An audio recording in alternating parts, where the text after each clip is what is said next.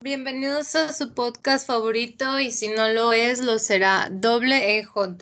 Hoy venimos a contarles acerca de la gobernanza del Internet y el tema de hoy es sobre la nueva ley que entró en vigor en el mes de abril de este año 2021. El Senado aprobó el martes 13 de abril con 54 votos a favor, 49 en contra y 10 abstenciones. Los legisladores de Morena han dado lugar a la reforma a la Ley Federal de Telecomunicación y Radiofusión para la creación del Padrón Nacional de Usuarios de Telefonía Móvil, con el que los mexicanos darán información sensible a las autoridades y que entraría en vigor en 2022. Esto va a tratar de que vamos a proporcionar nuestros datos biométricos. ¿Y qué son los datos biométricos? Bueno, estos son como las huellas dactilares, el reconocimiento facial, el iris, entre otras cosas más. Esto con el fin de sustentar la ley ya antes mencionada. Sigamos conociendo el tema ya que tenemos varios invitados que nos van a ayudar con cuestiones de esta nueva ley. Hoy tenemos como primer invitado a Esmeralda Villarreal, que nos va a estar hablando de los países que ya tienen esta ley implementada. Hola, buenas tardes a todos. Muchas gracias por invitarme. Estoy contenta de poder estar con ustedes. Hoy les voy a compartir que en Ciudad de México, con la reciente aprobación del Padrón Nacional de Usuarios de Telefonía Móvil, México se une a los 17 países que obligan con sus leyes el registro de datos biométricos asociados a la tarjeta SIM. Entre estos se encuentran Afganistán, Arabia Saudí, Perú, Venezuela, China, Emiratos Árabes, Mozambique, Nigeria y Bangladesh. Estos países decidieron agregar esta ley para poder llevar una mejor protección de información y datos de sus ciudadanos. De acuerdo con esta información, tenemos que esto va desde reconocimiento facial hasta las huellas dactilares. Depende de cada país, pero las sanciones por no registrar los datos biométricos de un usuario al adquirir una tarjeta SIM o incluso falsear la información van desde multas a los operadores de servicios de telefonía móvil hasta la suspensión de líneas e incluso cárcel por un año para los clientes. Como dije, esto depende de cada país y en los otros países se aplica de esta manera. En China se pide reconocimiento facial, lo mismo que en Singapur, con la empresa Singtel, mientras que en Nigeria, Tailandia son obligatorios tanto reconocimiento facial como huellas dactilares. Tanzania, Arabia Saudí, eh, Bangladesh, Emiratos Árabes y Perú y Venezuela se piden huellas, mientras que en Mozambique, si no cuentas con una identificación digital o oficial, puedes comprar a través del uso de huellas digitales. Eh, fue, fue un placer estar con ustedes. Muchas gracias por tus secciones, Esmeralda. Muy interesante saber desde dónde va partiendo el origen de esta obtención de datos biométricos. Ahora con ustedes, Jenny nos va a dar su opinión con respecto a las ventajas y desventajas que tiene esta ley. ¿Ustedes qué opinan? ¿De verdad nos va a afectar proporcionar esta información, estos datos tan característicos de nosotros?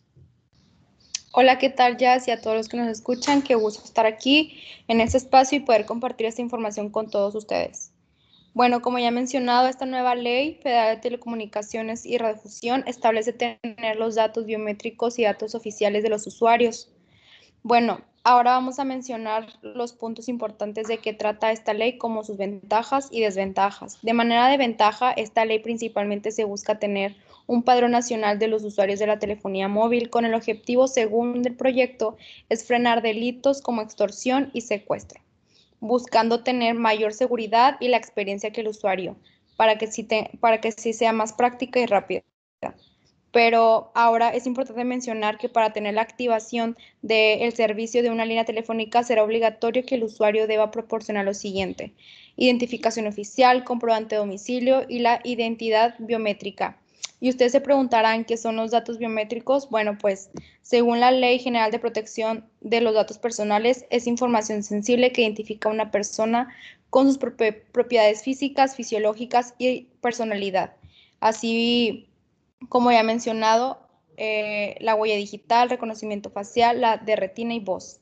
Y pues es importante mencionar que las empresas y organizaciones u autoridades responsables del uso de estos datos traten con datos biométricos pues deban considerar los principios de lealtad, consentimiento, responsabilidad, ya que si no son muy bien manejados o cuidados, se pueda tener grandes desventajas, tales, como violación de datos, ya que sean hackeadas y falsos rechazos de la aceptación que pida el acceso al, sistema. Y pues finalmente es importante que nos mantengamos informados y saber en dónde depositamos nuestra información. ¿Qué te pareció, Yasmin?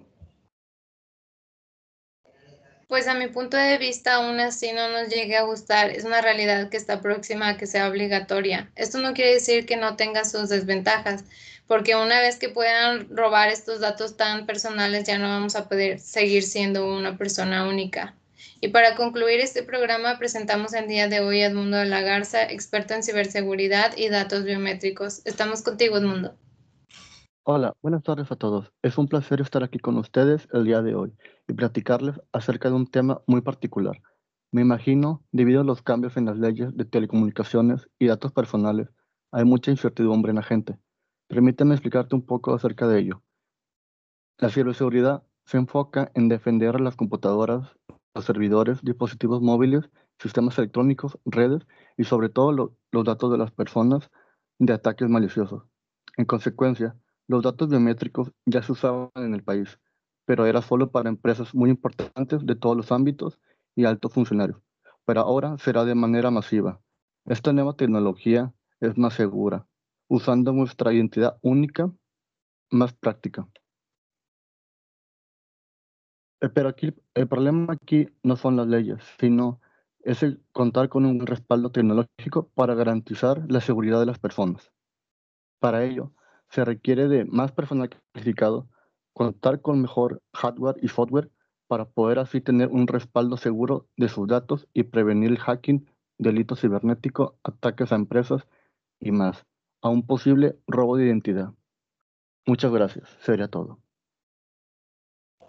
Muchas gracias, Edmundo. Y esto es todo por el día de hoy. Esperamos que el contenido haya sido de su agrado y mejor si fue informativo para ustedes. Sabemos que este tema, este tema está muy reciente en México, pero no próximo a ser una realidad obligatoria. ¿Será que así va a ser? Muchas gracias también a nuestros invitados, con todos con temas muy importantes con respecto a la nueva ley que está en vigor. Y no se olviden de seguir en contacto con nosotros en nuestros próximos podcasts aquí en WEJ.